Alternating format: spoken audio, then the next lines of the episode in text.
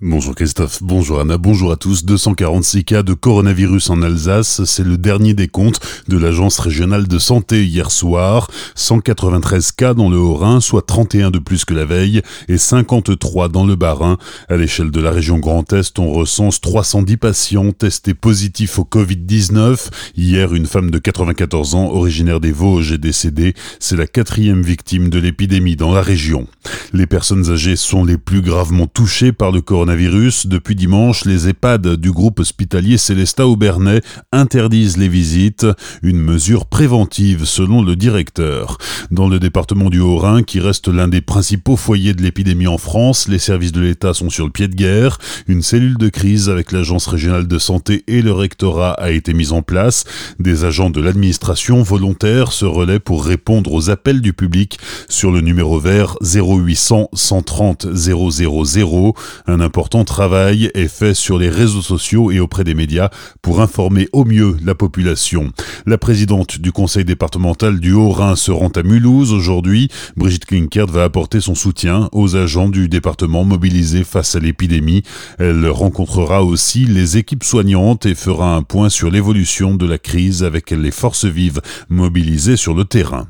Depuis dimanche, les événements s'annulent à tour de bras. La médiathèque du Val d'Argent fait savoir qu'elle reste ouverte au public aux horaires habituels, mais qu'elle annule son programme d'animation jusqu'au samedi 21 mars.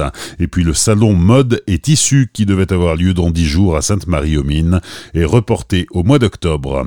Et puis si Caroline Rice, candidate à la mairie de Célestat, a décidé vendredi d'annuler sa réunion publique prévue demain, ses concurrents, eux, prennent le risque.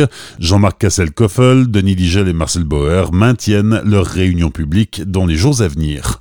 Parce que nous ne sommes plus qu'à quelques jours du premier tour dimanche, nous recevons ce matin Hussein Karaduman, candidat à Colmar. Avec lutte ouvrière, il veut faire entendre la voix des travailleurs. Nous sommes un parti révolutionnaire hein, qui défend les camps des travailleurs. Et d'ailleurs, pour sa municipale, notre programme, c'est la lutte.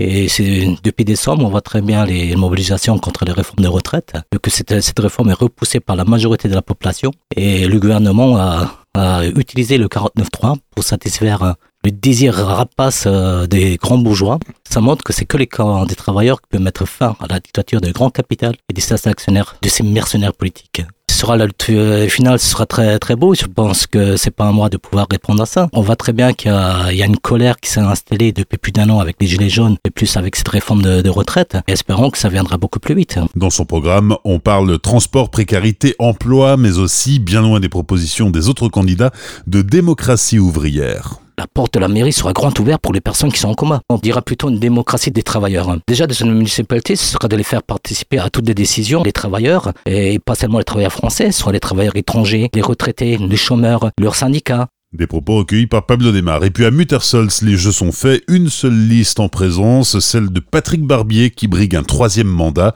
Il nous dévoile les axes de son projet. Alors c'est une candidature à énergie positive. Hein. La liste s'appelle Partageons nos énergies positives. Le mot énergie, on peut le prendre à plein de sens euh, différents. Bien sûr, c'est l'énergie dont on a tous besoin pour se déplacer, se chauffer et faire de l'électricité. Mais c'est aussi euh, l'énergie de la communication, l'énergie relationnelle, l'énergie positive euh, dans le rassemblement euh, des concitoyens pour faire des projets ensemble. Donc cette vision très partagée aussi des choses, on n'a pas du tout la prétention de, faire tout tout seul et d'avoir toutes les idées tout seul. Donc l'idée c'est de rassembler euh, les concitoyens aussi pour leur proposer de faire ensemble, de construire ensemble, de réfléchir ensemble pour l'avenir. Ça c'est mon côté écologiste, c'est le long terme qui m'intéresse peut-être encore plus que le court terme, mais le court terme c'est important parce qu'on peut pas en faire l'économie, mais le long terme, euh, c'est la perspective. Cette interview et toutes les autres sont à retrouver dans leur intégralité sur notre site azur-fm.com dans la rubrique Actualité